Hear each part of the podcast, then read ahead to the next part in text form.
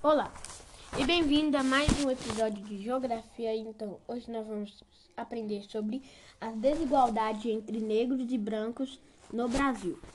Você estudou que a desigualdade na distribuição de renda gera desigualdade social. No entanto, ao avaliar as condições de vida da população, percebemos que as desigualdades sociais são mais profundas entre a parcela da população que se autodeclara de cor ou raça preta ou parda, demonstrando uma sociedade marcada ainda por desigualdades raciais. A origem disso tem relação com a própria formação da sociedade brasileira. Durante o período colonial entre os séculos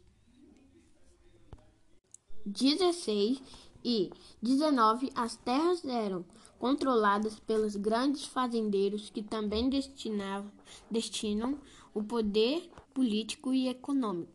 Já a força de trabalho era composta, em sua maioria, de africano trazido, trazido como escravo para as terras brasileiras.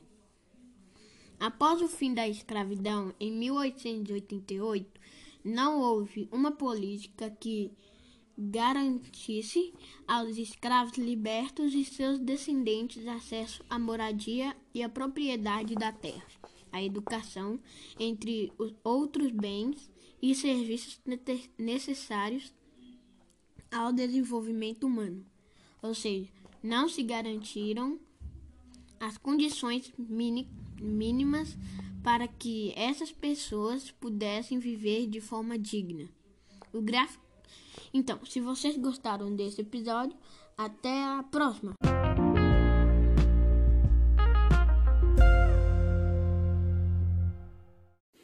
Olá e bem-vindo a mais um episódio de História. Então, hoje nós vamos aprender sobre escritas e costumes, Mesopotâmia. Na Mesopotâmia viveram vários povos como os sumérios, os acádios, os assírios e os babilônios. Eles partilhavam alguns elementos culturais, mas tinham línguas e costumes diferentes.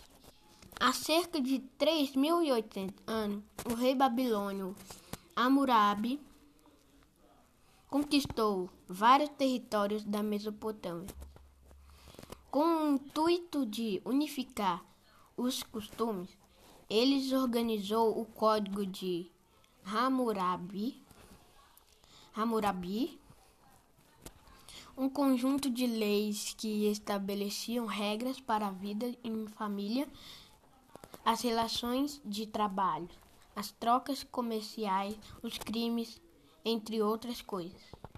Esse documento é uma fonte importante para o estudo dessas sociedades antigas.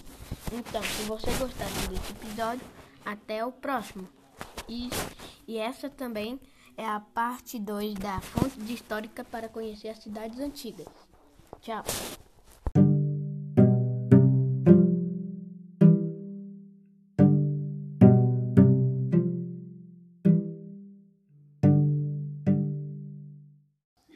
Olá e bem-vindo a mais um episódio de Ciências. Então, hoje nós vamos aprender sobre você sabe o que é um iglu. O, o iglu é um abrigo feito de blocos de gelo utilizado pelos seres humanos que habitam regiões da Terra de frio extremo.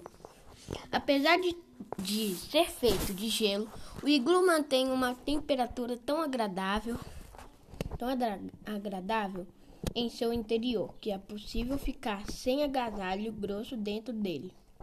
Os blocos de gelo são mal, são mal condutores de calor. Em vez de esfriar o interior do iglu, conservam a temperatura interna. Quando se acende uma fogueira dentro dele, o ambiente fica mais agradável. Quanto mais grosso forem os blocos de gelo do iglu, melhor será seu isolamento térmico. Eles tornaram-se ainda mais resistentes quando as geadas ou tempestades de neve ocorrem, porque os blocos de gelo ficam mais grossos, grossos e, e firmes. Então, se vocês gostaram desse episódio, até o próximo. E tchau!